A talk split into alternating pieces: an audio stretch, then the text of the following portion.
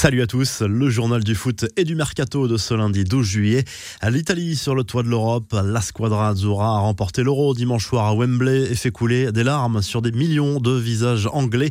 Succès au tir au but pour les Italiens, comme en demi-finale contre l'Espagne. Cette finale avait pourtant parfaitement commencé pour les Anglais, buteur dès la deuxième minute par Luke Shaw, qui s'est offert le but le plus rapide de l'histoire d'une finale de l'Euro.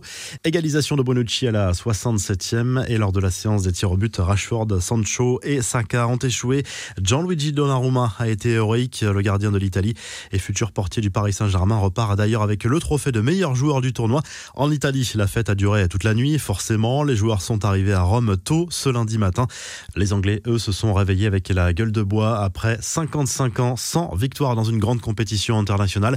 Il faudra patienter encore un peu. On débrief cet euro de manière plus complète ce lundi soir avec Christophe sur notre chaîne YouTube. Comme les Italiens, les Argentins, eux aussi sont dans leur pays en héros après la victoire en finale de la Copa América face au Brésil, au Maracana. Le meneur de jeu de l'Albi Céleste, Lionel Messi, a retrouvé ses proches avec émotion forcément et notamment sa compagne Antonella sur le tarmac de l'aéroport de Rosario. Messi a enfin rompu la malédiction des finales perdues avec son pays.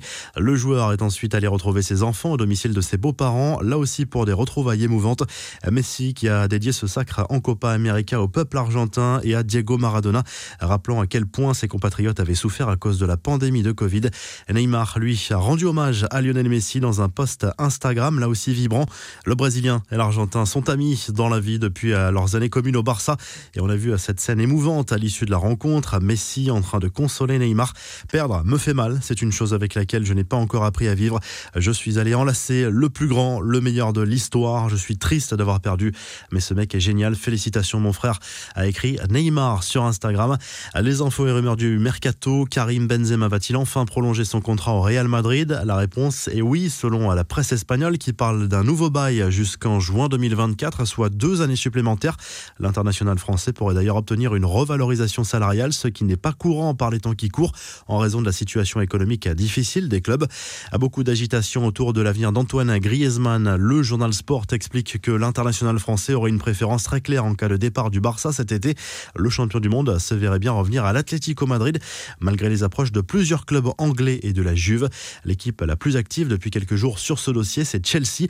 Les infos en bref, comme attendu, Pierre Ménez a confirmé son départ de Canal+, ce lundi, trois mois après avoir été mis à l'écart par la chaîne. Le journaliste a trouvé un accord financier pour partir après 12 ans de collaboration. Ce n'est pas un licenciement, c'est moi qui ai demandé à partir, a expliqué Pierre Ménez à l'AFP.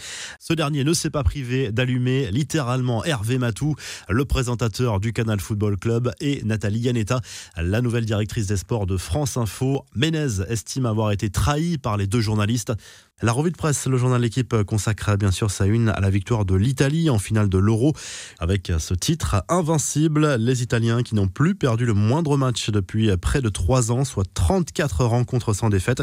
On file justement en Italie où la presse encense la squadra azzurra, l'image du Corriere dello Sport qui place en une cette remise de trophée brandie par Giorgio Chiellini, le capitaine de cette équipe qui a réalisé un Euro exceptionnel, troppo bello titre. Ce lundi, la Gazette dello Sport, la fête a été folle forcément pour les joueurs et aussi un peu partout en Italie. Destin assez incroyable de cette équipe qui n'était même pas qualifiée pour la dernière Coupe du Monde et qui monte désormais sur le toit de l'Europe.